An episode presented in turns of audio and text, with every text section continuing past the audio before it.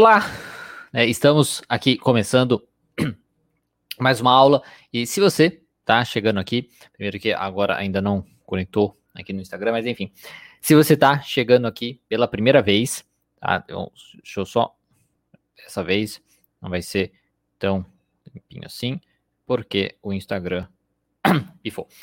Você está chegando aqui pela primeira vez, meu nome é Diego Falco, eu sou psicólogo especialista em terapia cognitivo-comportamental e nessa aula eu vou falar como trabalhar a empatia e como ela ajuda aí na profissão de psicólogo. Se você for estudante de psicologia, é, profissional de psicologia, essa aula vai te ajudar bastante, vai ser bem interessante aí você escutar essa aula, né, e entender o que eu vou falar aqui.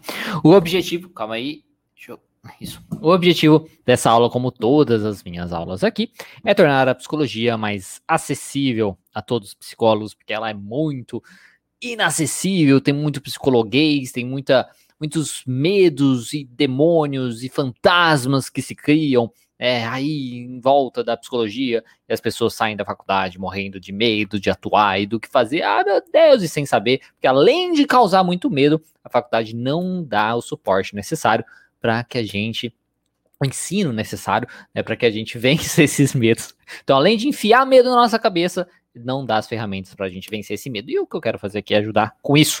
Né? Então, aí a psicologia é mais acessível a todos os psicólogos e fazer com que você que é profissional ou estudante, às vezes no final da faculdade, tenha mais confiança no seu trabalho como profissional, porque você tendo mais confiança, você ajuda mais pessoas. Então, isso é muito bacana, isso ajuda a mudar o mundo, enfim, né? Vamos começar a ir até mais além, assim. Né? E o futuro também, né? Ajuda o futuro, as pessoas do futuro.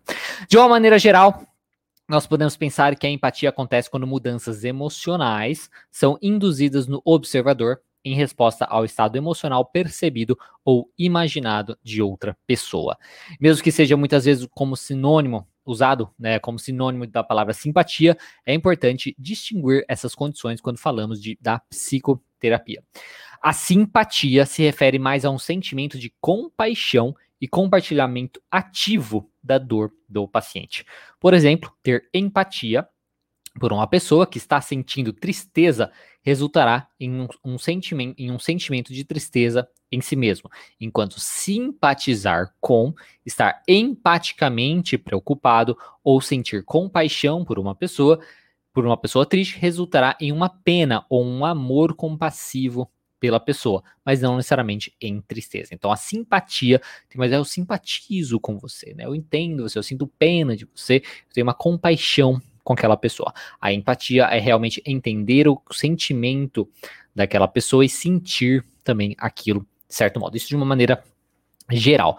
A simpatia possui a sua função na nossa, na nossa vida de uma maneira é, geral, assim, não só necessariamente profissionalmente, e em, em, alguns momentos que a empatia também às vezes não tem como existir, porque, por exemplo, se é quando um observador, né, uma pessoa vê uma, uma outra pessoa que está com ciúmes dela ou sentindo inveja dela, provavelmente você não vai começar a sentir ciúmes também ou inveja e tal. Então a empatia não cabe aí, não funciona nesse sentido. Mas você pode querer não sentir simpatia por aquela pessoa, sentir uma compaixão por aquela pessoa ciumenta, entendendo? Tipo, simpatia, cara, eu entendo, né, o que você sente por mim, mas eu vou fazer o quê? Eu, eu a simpatia da pessoa estar sofrendo por conta dessas coisas. Quando pensamos na terapia, é quando a gente traz para a psicoterapia, um profissional altamente simpático, lembrando que simpatia tem a ver com a questão da compaixão, né, coisas assim, não necessariamente sentir aquilo. Então, quando pensamos na terapia, um profissional altamente simpático pode ter uma reação excessiva, excessivamente simpática, que pode corromper as tentativas do terapeuta de aliviar as fontes de angústia ou ansiedade do paciente. Então, é uma coisa do profissional às vezes agir por impulso. Ah, eu preciso tratar, preciso ajudar esse paciente, né? que, que dó dele, eu preciso resolver o problema dele. Então, um profissional que às vezes age exageradamente de uma maneira simpática pode prejudicar, de certo modo. Tem o seu papel, a simpatia ali na terapia, mas o exagero não vai ser muito benéfico, nem também a empatia exagerada, ponto de você ficar sofrendo com aquilo e não ter a parte intelectual aí da empatia. Porque a empatia, por outro lado, além do componente emocional, quando a gente traz aí para a parte clínica, né, para a parte terapêutica, ela inclui também um componente intelectual. É, ou seja, nós buscamos compreender a base cognitiva dos sentimentos do paciente. Esse componente intelectual também implica na capacidade de se desligar dos sentimentos do paciente. Então você sente aquilo, mas intelectualmente você consegue se desligar. Você sente para entender aquilo que o paciente está sentindo, porque você também é humano. Então, se você consegue ligar isso, você entende mais o sentimento dele, até fica mais fácil de você identificar possíveis pensamentos que ele tem, identificar possíveis impulsos, possíveis atitudes que aquele paciente tenha.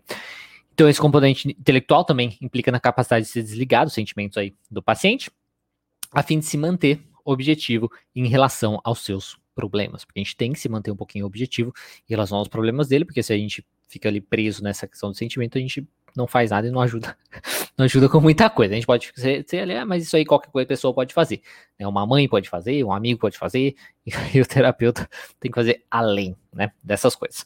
Então, portanto, a distinção crucial entre o ter, um termo empatia e aqueles com, é, como, como simpatia, preocupação empática e compaixão, é que a empatia denota que as emoções do observador, no caso seria a gente, né, refletem um compartilhamento afetivo, um sentimento com a outra pessoa. Enquanto a compaixão, a simpatia, a preocupação empática significa que as emoções do observador são inerentes, orientadas para outra pessoa, um sentimento por a outra pessoa. Então, na empatia, você está ali no meio daquele sentimento.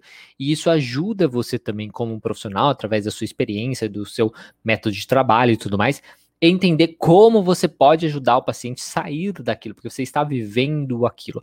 Quanto à simpatia, é um sentimento pelo outro. Você se, se simpatiza pelo outro, né? Você tem uma compaixão ali pelo que o outro está vivendo e assim. Então, no processo terapêutico, continuando aqui, a empatia é uma função motivada ativa é, que leva a uma compreensão específica do estado psicológico interno do paciente. Como resultado do processo criativo, a empatia produz um conhecimento interpessoal útil que não existia antes. Na terapia cognitivo-comportamental, a empatia precisa se refere a quão bem o terapeuta é, pode entrar no mundo do paciente, né, porque quando ele está empático, então ele consegue entrar naquele mundo ali do paciente, observar esse mundo que está acontecendo com ele. A empatia ela permite você vivenciar um pouco mais essa a, o sofrimento, os sentimentos, tudo mais aí do paciente, observar tudo isso e experimentar aí a vida da maneira que o paciente acaba fazendo, sem se envolver tanto com os seus próprios pensamentos, suas próprias crenças e tudo mais. O terapeuta irá até certo ponto, até certo ponto, experimentar os sentimentos do paciente. Na medida em que sua empatia seja razoavelmente precisa, o terapeuta será capaz de compreender como o paciente se estrutura e responde a certos eventos e relações. Então, você se colocando naquele lugar ali realmente do, do paciente se envolvendo com aquilo e você conhecendo a teoria, como eu já falei, isso vai ajudar a saber como você pode ajudar aquele paciente, né? A auxiliar aquele paciente a lidar com essas emoções, com esses sentimentos e tudo mais. Então, a empatia terapêutica é. Acho que eu te falo. À medida que a sua empatia seja. Tá. A empatia terapêutica é, inclui os componentes cognitivos, né, da, é, cognitivos e emocionais da experiência vivida. O fenômeno, fenômeno da empatia envolve não apenas ouvir, mas também a capacidade de compartilhar experiências emocionais dos outros. Bom, essa é uma boa introdução aí para essa aula de hoje sobre a empatia né, na questão do caráter da psicoterapia, principalmente quando a gente traz a terapia cognitivo-comportamental. Eu quero falar um pouco sobre isso e como você pode talvez desenvolver aí a sua empatia na sua prática clínica. Vou falar então sobre cinco coisas que podem aí te ajudar no, através de uma boa reflexão sobre isso, te ajudar no desenvolvimento de uma maior empatia clínica. Que, quais são essas cinco coisas? Ganhando e expressando a compreensão empática, pensamento objetivo, empatia filosófica, autoprática, autorreflexão e contra-transferência, tá? Bom, agora vamos interagir um pouquinho com o pessoal que está aqui ao vivo. Primeiramente, dar um, um, recado, vou dar esse recado umas três vezes, talvez, aí durante a live. É, na semana que vem eu vou fazer um teste de mudar o horário da antes da, da, da live, tá? Das lives. Antigamente o horário era 11 horas da manhã, aí eu fui testar, porque o YouTube falava para mim, ah, até o melhor horário para você é às 8 horas da noite. Eu falei, ah, vou testar. Não vi diferença, não vi diferença na questão de, do, do YouTube falar que era melhor para mim. É, algumas pessoas acharam ruim, outras pessoas acharam melhor e tal. E no fim das contas, é, tem muita é, gente fazendo live no mesmo horário, né? Muita gente fazendo live no mesmo horário também. E eu, fiz, eu falei, vou testar um melhor horário, que seja um melhor horário também, seja mais fácil para mim, para eu conseguir fazer as lives. Então, na semana que vem, eu vou testar aí a live a uma hora da tarde, tá? A uma hora da tarde. Então, eu vou testar a live a uma hora da tarde na semana que vem, na terça e na quinta. Vamos ver como vai ser, talvez testar por mais de uma semana. Vamos observar isso aí, tá bom? Então tá aí um recado. Na semana que vem, as lives de terça e, na, e quinta vai acontecer, irão acontecer aí às uma hora da tarde. Às uma hora da tarde, a uma hora. Enfim. Bom, com, vamos falar com o pessoal aqui. Pessoal entrando, vamos aqui no YouTube. Primeiro, a Nara Moreira, boa noite. Como é bom receber as notificações do Terapia Cognitivo Online. Que bom, fico feliz que goste. Né? É, a Gilmareta, olá, olá. Pedro Marques, boa noite. A Denise, boa noite, aqui do Facebook. É, a, Tamis, estou gostando muito de acompanhar o seu canal, ajuda bastante na prática profissional. Que bom, fico feliz que te ajude. É essa a intenção, né? E o Gedivaldo, boa noite também aqui. E agora, quando a gente vem aqui para o Instagram, e aí a gente não acha mais as pessoas falando. Então não vai dar para ver as pessoas falando lá em cima. lá em cima. Vamos ver lá aqui embaixo mesmo. O, o Gantz, Gantz PC, boa noite. Angélica, Angélica, boa noite também. A Tata, boa noite. E a Vânia, olá, boa noite. Não, olá, tudo bem. Tudo bem. boa noite. E o Anderson aqui no YouTube também. Anderson, boa noite. Bom, então, começando a falar aí ganhando. Eu não acho que vai ser uma coisa que vai durar muito tempo. E aí depois a gente conversa aí é, com vocês, tá? Então, ganhando e expressando a compreensão empática. A empatia terapêutica começa, querendo ou não, com a escuta do paciente. A, o, o termo aí, né, o que a gente fala da escuta, é uma coisa muito falada na, na, terapia, na psicologia, né, na psicologia, e assim, em todas as linhas de terapia se fala na questão da escuta. Escuta e ouvir, né, Escuta e ouvir podem parecer a mesma coisa para é, pessoas vezes, que nunca entraram em contato com esse termo e tudo mais. É, num primeiro momento, eles podem parecer a mesma coisa, mas escutar inclui não apenas ouvir, né? Tipo, é, as ondas sonoras, digamos assim, né? Chegarem no seu ouvido. Não inclui não apenas ouvir e entender o que o paciente disse, mas também se atentar às questões não verbais e o contexto do paciente. Então você, além de além de escutar o que o paciente está falando no sentido de, ah, estou entendendo o que você está falando, você está falando na minha língua, você está falando certas palavras que significam tal coisa, tudo mais.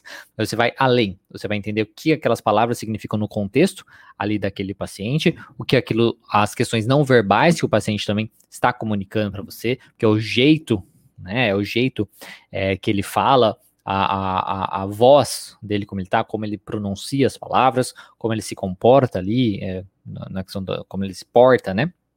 No comportamento e tudo mais. Então, essa é atentar também a sequência, né? A sequência de associações, seleções específicas de palavras, metáforas, analogias e os conteúdos aí de imagens mentais que o paciente também está trazendo para você. É uma escuta com o terceiro ouvido, alguns profissionais falam isso, né? Alguns autores falam isso, é uma escuta com o terceiro ouvido. Pela experiência humana interior são, ser tão complexa, apesar de algumas pessoas acharem que é uma coisa muito simples, né? É, na verdade, não é, né? Como a experiência, pela experiência humana interior ser tão complexa, o terapeuta deve escolher através de qual ponto vai entrar no mundo aí do outro, né, no mundo do paciente. A escuta terapêutica que requer sensibilidade interpessoal, sensibilidade para o contador de histórias e capacidade de integrar toda a história à conceituação lógica do paciente. Então você precisa ter uma certa habilidade e um treino com essa questão aí da escuta. Na prática, o paciente é convidado tá, a colaborar como um informante ativo e ele é recompensado após qualquer é, informação significativa. O terapeuta, ele, então, ele convida o paciente a falar, a se expressar né, trazer aí o que está acontecendo com ele, seja no sentido dos sofrimentos passados, seja no que está acontecendo ali com ele naquele momento, através dos seus pensamentos, através dos seus comportamentos, através dos seus sentimentos. E aí o terapeuta, ao ouvir aí a história do paciente, ele vivencia através da empatia, então né, ele vivencia aí o mundo é, do, do, do, paciente e, sua situa e, e sobre a sua, a sua situação também a partir da sua perspectiva, da perspectiva do paciente, tá? Isso é muito importante. Por que isso é muito importante? Que vocês vão ver daqui a pouco, uma coisa que eu repito muito aqui, que infelizmente é, não é muito não é muito reforçado, talvez, né, pela nossa profissão, que eu acho absurdo, é reforçado de uma maneira distorcida, tá? Mas, mas enfim, é que o, o, bom ouvinte, ele ouve tanto o paciente quanto o distúrbio ou problemas com, cla com clareza e considera cada encontro como potencialmente aí terapêutico. E isso é o que eu gosto de chamar, que eu, eu sempre falo aí, da tolerância. É porque quando eu falo que o terapeuta, então o paciente ele traz as informações dele, ele traz as vivências dele, os pensamentos, os sentimentos, tudo mais. O terapeuta ele precisa ouvir tudo aquilo é, e, ele, e ele precisa pegar tudo aquilo, vivenciar aquilo, ter a empatia com tudo aquilo que está sendo trazido, então entrar no mundo do paciente, só que a partir daquela, da, daquela situação, da vivência, da perspectiva do paciente, a partir da, da perspectiva do paciente, não da sua perspectiva. E por que que eu falo que a tolerância entra nisso? Porque principalmente hoje em dia, com as questões políticas, né, que tá uma coisa terrível, não sei o quê, e tudo mais, a gente está muito intolerante. Porque se fala muito de tolerância, mas é, na nossa profissão, mas se fala muito de tolerância a questão de é, do diferente de cor de pele, do diferente da orientação sexual, diferente de gênero, essas coisas. Mas se fala muito pouco do, da tolerância das pessoas que pensam diferente de você. E isso, querendo ou não, é a maior individualidade de todas. É a maior individualidade de todas. Porque nós podemos ter pessoas com a, do mesmo gênero, com a mesma cor de pele, com a mesma orientação sexual e serem totalmente diferentes, ter a sua individualidade totalmente diferente, aí por conta da sua do seu pensamento diferente. E essa é a maior individualidade de todas. Quem você é tem a ver com quem você, o que você é, quer, os seus valores, o que você deseja. Isso tem a ver com suas isso é a sua individualidade. Isso é você, não a sua aparência externa, não como você nasceu, coisa nesse sentido, né? Então, isso é uma coisa que se fala muito pouco, infelizmente, e não se vê essa questão da tolerância. E isso é imprescindível na nossa profissão, porque nós precisamos atender todos os tipos de pessoa. Então vai chegar um paciente lá que votou no fulano, que votou no ciclano, tá? Que tem religião tal, que não tem religião, e nós precisamos entender tudo aquele funcionamento dentro da perspectiva do paciente.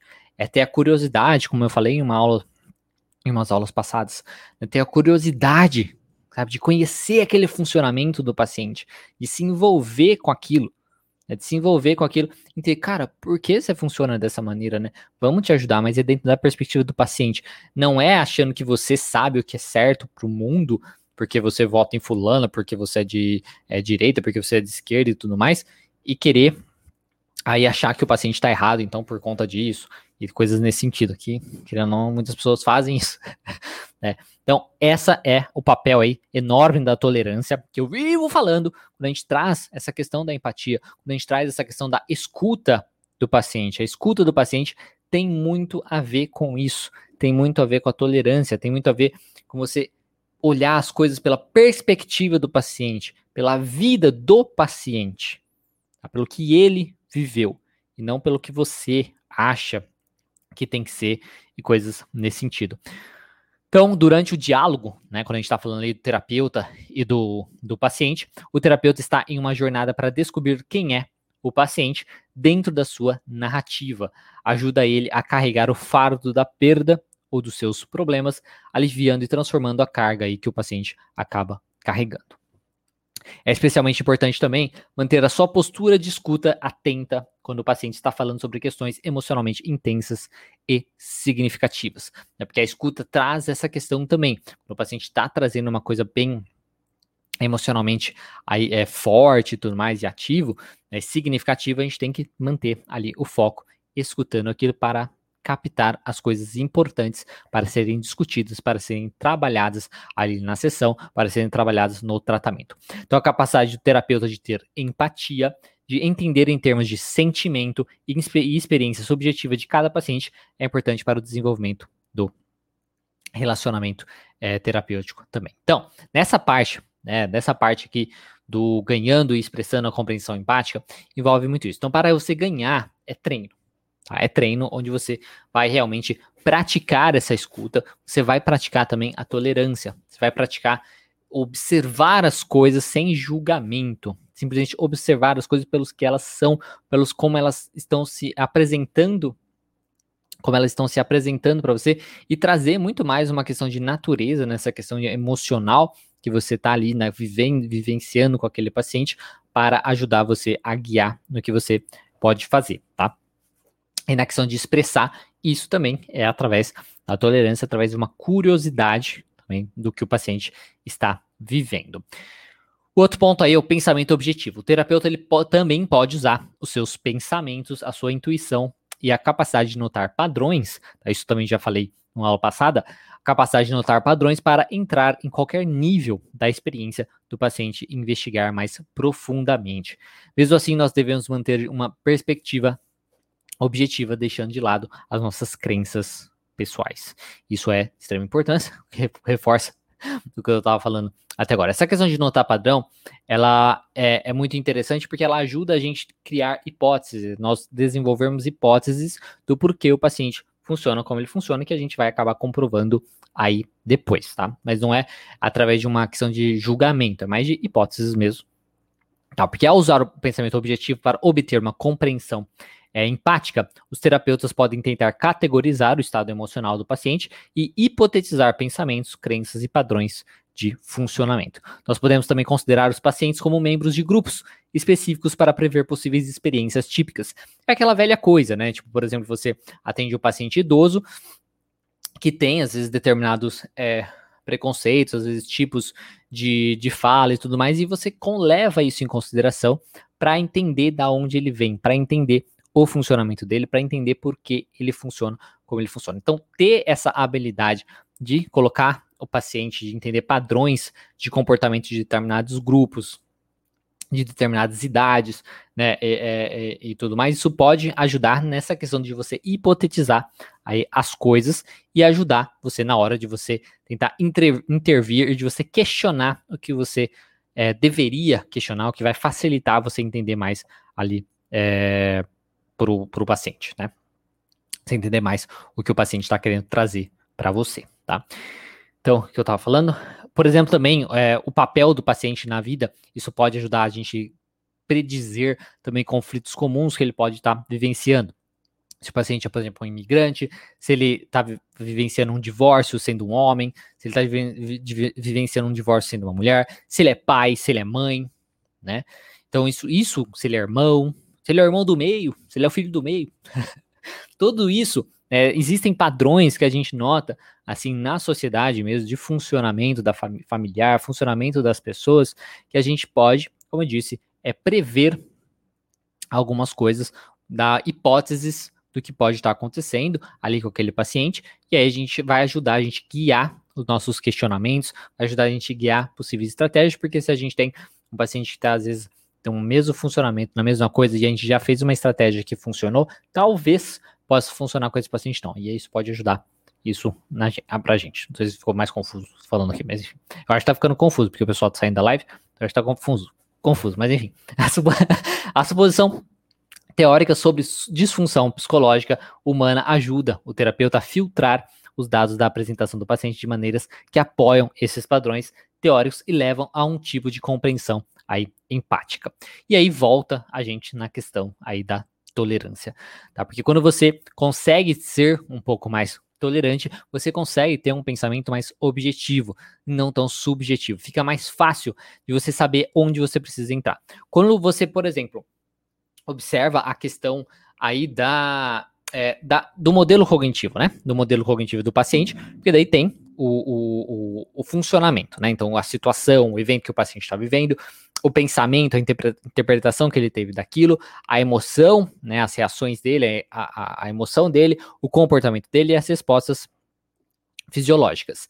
Quando você tem um, um, um, pensamento mais objetivo, fica muito mais fácil de você identificar aonde você tem que entrar, onde você tem que intervir, onde você tem que colocar em prática alguma estratégia. Será que eu preciso questionar esse pensamento? Será que eu preciso entrar nisso? Será que eu preciso trabalhar mais com o comportamento do paciente? Será que talvez eu preciso treinar uma regulação emocional? E quando eu olho de maneira objetiva, é muito mais fácil isso. Agora, se eu trago uma questão mais minha, né, uma questão das minhas crenças pessoais, das minhas crenças de como tem que a terapia funcionar e coisas nesse sentido, isso vai atrapalhar. Isso vai atrapalhar bastante. Então, a empatia, apesar de você ter essa questão de você se envolver com o paciente para compreender um pouquinho mais, então aquilo te ajuda a ter um pouquinho mais de dado usando a sua própria experiência. Então, você usa a sua própria experiência, você fica como um, um, um eu falar um vaso, não é um vaso, uma jarra, sei lá, um copo, um copo vazio que você está recebendo ali, ali aquela experiência, aquela vivência que o paciente está vivendo, e você vai ter mais um dado, você vai ter mais um dado para poder compreender a experiência do paciente, para poder compreender o que o paciente está passando. E aí você pega a parte intelectual aí da empatia e consegue pensar de maneira objetiva o que você precisa trabalhar? Essa ideia aí do pensamento objetivo. Tem a questão da empatia filosófica também. Os terapeutas de TC não só oferecem empatia emocional aos seus pacientes, eles mostrando aos pacientes que eles, terapeutas, sabem como eles se sentem, mas também oferecem a empatia filosófica, ou seja, mostram aos seus pacientes que eles entendem as filosofias subjacentes, as crenças do paciente, as regras dos pacientes, as atitudes né, do, do, do paciente os pensamentos aí disfuncionais do paciente sobre as quais as suas emoções estão se baseando. E volta do que eu sempre falo aqui também, do entendendo o básico da terapia cognitivo-comportamental. Porque quando você entende o básico, você entende o básico da sua terapia, você mais facilmente, tá? Você mais facilmente consegue é, explicar para o paciente aquilo é, do, do, do, funcionamento dele como um todo e de como você vai ajudá-lo. Então você, além de você ter a empatia, de tipo assim, olha, eu entendo como você se sente, tá? Então até além de ter essa empatia, de tipo, eu entendo como você se sente, tá? eu compreendo aí a sua, a sua a emoção, tem a questão também de tipo, olha, além disso, eu sei por que você sente como você sente, né? eu sei como te ajudar através disso, tá? Depois, autoprática e auto-reflexão. É, Estudantes e profissionais praticantes de autoprática e autorreflexão podem demonstrar mudanças significativas nas crenças pessoais e como terapeuta. Tá? Ao mesmo tempo, podem ter ganhos significativos nas habilidades autorrelatadas da empatia. Isso eu acho importante falar, porque é o que eu considero que mais impede as pessoas, os profissionais, assim, de terem uma maior empatia pelos seus, é, pelos seus pacientes e tudo mais, pelas pessoas que estão atendendo, é justamente crenças pessoais ou crenças é, profissionais, crenças de como o psicólogo deve agir, de como tem que ser um, um, processo de terapia e coisas nesse sentido. Eu realmente acho que as crenças que as pessoas têm atrapalham bastante nesse processo, porque elas acham que elas têm que se comportar de uma maneira que elas não podem é, se envolver de certo modo, né, ali com o paciente, só que elas se controlam demais. É, elas se controlam demais a ponto de realmente atrapalhar aquele. De, de ter aquela coisa a mais, um quesinho a mais de compreensão aí do porquê o paciente, do, do que o paciente está vivenciando, do que o paciente está vivendo. Ao mesmo tempo, tem essas questões que eu falo, por exemplo, aí também da, da tolerância, que isso atrapalha bastante também, onde o paciente não o terapeuta não consegue entender aquilo, não consegue ter aquele sentimento do paciente.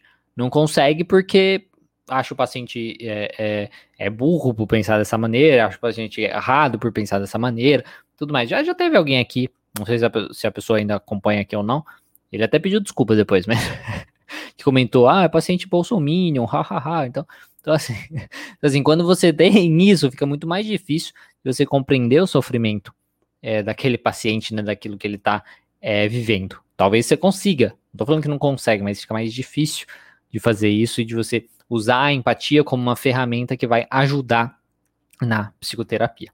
Tá? Então, na escuta, é, a escuta exige muito, exige tempo, prática, concentração, imaginação, senso de humor e uma atitude que coloca o paciente como especialista e também herói da sua própria história de vida. Ele tem que ser o principal aí, né? O, o paciente ele é tudo. Ali você precisa entrar na sua história. Ele precisa entrar na, na você precisa entrar na história do paciente para compreender aí o seu funcionamento. O terapeuta é apenas um observador e praticador da sua abordagem, tá? Nosso paciente pode estar deprimido, sem esperança, solitário, isolado, de desmoralizado e desesperado, independentemente dos seus dos diagnósticos específicos, independentemente dos diagnósticos específicos. Alguns deles perderam a si mesmo e seus relacionamentos íntimos. Eu reforço que eles só podem se é, re reencontrar, tá? Os pacientes só conseguem, aqueles que se perderam, né, eles só conseguem se reencontrar é, dentro do contexto de suas próprias experiências, tá? do que eles vivem, tá? do contexto aí, histórico deles, do contexto da sua vida presente, do que eles estão vivendo, das pessoas ao seu redor e tudo mais. A sua história, dos seus gêneros, culturas, religiões, classes sociais e outros contextos. E não existem muitas experiências tão curativas aí quanto a experiência de se, de se reencontrar com a ajuda de outra pessoa, que é justamente o que a gente acaba fazendo aí sobre é, é, com a psicoterapia. E aí eu trago aqui a, a, falando da questão da contratransferência. Porque às vezes a gente pode pensar, ah, na TC não vai ter contratransferência e tudo mais. Mas basicamente contratransferência é isso, né? São as crenças do terapeuta a respeito do paciente, a respeito de como aquele paciente funciona, a respeito de como aquilo é, é errado, o paciente ser daquela maneira e tudo mais. A contratransferência ela pode acontecer em qualquer caso e é mais ou menos misturada com o passado aí do terapeuta, as crenças pessoais do, do terapeuta e frequentemente influencia muito aí na relação terapeuta é, terapeuta paciente. Se isso está te afetando, tá? Se, se você percebe que você está com dificuldade de ser mais tolerante com o seu paciente, ser mais empático com o seu paciente, é, por conta de algumas crenças que você pode estar tendo e está tendo um pouquinho aí de conta transferência. Se isso está te afetando em alta reflexão aí não está sendo suficiente para você desenvolver essa, essa tolerância, essa empatia, o seu entendimento do paciente precisa ser trabalhado em terapia, tá? Isso precisa ser trabalhado em terapia ou em uma supervisão.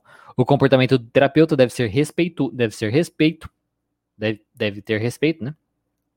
Segurança, aceitação, empatia, incentivo e apreciação. Congruência, capacidade de bom senso e tolerância. E a conclusão, né, que eu tiro aqui hoje é: reflita. Então, para você, como faz para ser mais empático? Você precisa refletir muito sobre isso. É um treino onde a reflexão é o mais importante. Então, tudo isso, né, que eu falei, reflita sobre isso. Você vai precisar, querendo ou não, é, destruir algumas crenças pessoais suas porque é difícil você, sei lá, é, vi, viver uma vida de um jeito e aí na terapia ser diferente, mas eu sei que a gente tenta deixar bem separado, né? Mas é muito mais fácil você trabalhar quando você talvez faz isso na sua vida pessoal, é mais fácil, muito mais fácil. Então, é, tente assim talvez, né, trabalhar com isso de destruir algumas crenças pessoais que você tem do funcionamento das pessoas, de que as pessoas devem funcionar de tal maneira, que a pessoa é isso ou aquilo porque ela age de tal maneira. Tente trabalhar mais essa questão de curiosidade mesmo, né? De, poxa, o outro funciona dessa maneira por motivos, né? É, existe um motivo, existe um contexto é, histórico, é, da vivência da pessoa, né? Tudo mais. Existe um motivo por ela ser dessa maneira, por ela pensar dessa maneira, por ela agir dessa maneira. E você compreendendo que o sofrimento da pessoa é genuíno, né? Porque ela, o que ela viveu é genuíno. Né? Você talvez não tenha tido aquela experiência, mas o que ela viveu é genuíno. Então os pensamentos dela são genuínos também. Né? Não é por é, maldade que ela pensa assim, ou qualquer coisa assim, por mais que você ache que é errado o pensamento dela e coisas nesse sentido. Podem ter pessoas que é por maldade, podem ter pessoas, mas não é a maioria. Pelo menos não é a minha experiência que eu tenho na clínica. É, e com pessoas, né? Assim, é, normalmente não é a maioria, tá? Que é por maldade, que elas pensam de tal maneira ou por outra. É tudo por contexto. É época da vida que a pessoa foi criada, é o contexto familiar da pessoa, é o gênero da pessoa, é, é, a, é a, etnia da pessoa, todas essas questões. Então isso é muito importante de você compreender, tá? Para você começar o seu trabalho. É ter essa curiosidade, entender que você, pessoa, tem que tentar não existir tanto com as crenças. Você pode fazer autodeclaração, quer compartilhar coisas com o paciente, tá? Isso não tem nada a ver uma coisa com a outra. A questão aqui é mais você, pessoa, dos seus sentimentos, das suas interpretações das coisas assim que podem influenciar nas questões do paciente, tá? Então, o que você precisa fazer para desenvolver empatia é reforço na questão da tolerância, então é refletir bastante sobre todas essas questões, é praticar, é você fazer a prática aí da, da psicoterapia mesmo, né? Você colocar em prática, você atender os pacientes, tudo mais, para treinar isso, né? Na clínica, também praticar às vezes na sua vida pessoal, como eu falei, é, às vezes você vai atender pacientes, mas se você pratica na sua vida pessoal, você, é mais um, um local, mais uma maneira que você está praticando. Né, que você está praticando, então pode ajudar um pouquinho também na questão da sua vida profissional.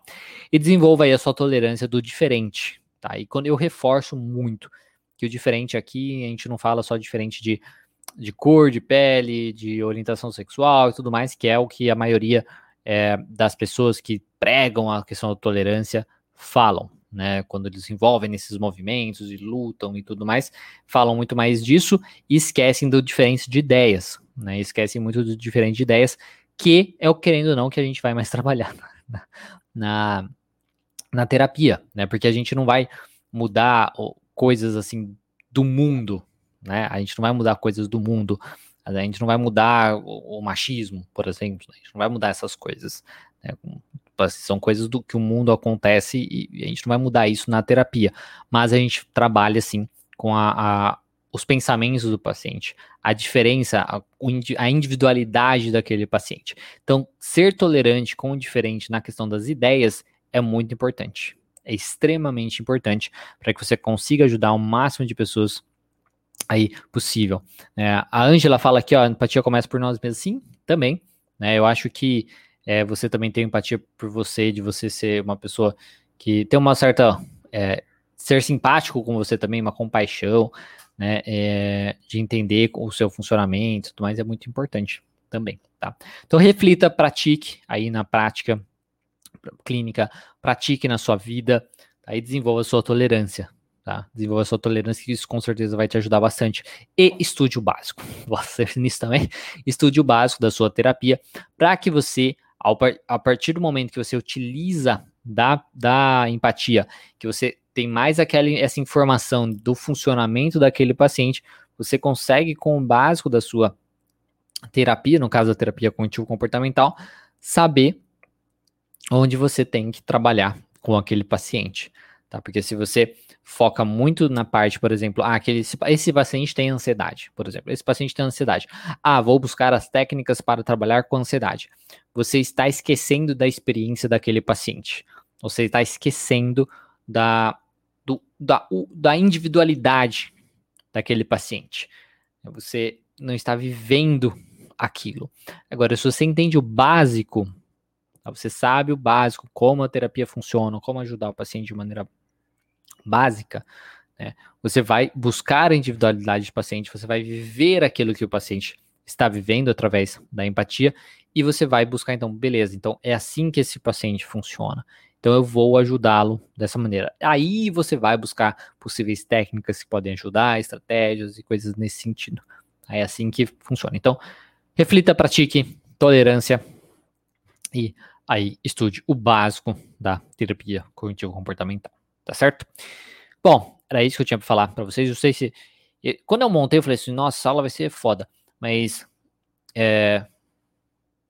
Para mim, eu, eu acho que, que ficou, ficou muito curta. Enfim, mas eu, eu espero que tenham gostado.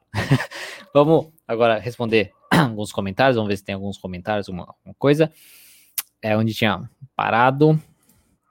Ah, acho que o último foi tinha o Gedivaldo, né? Falando boa noite. É o Anderson, boa noite.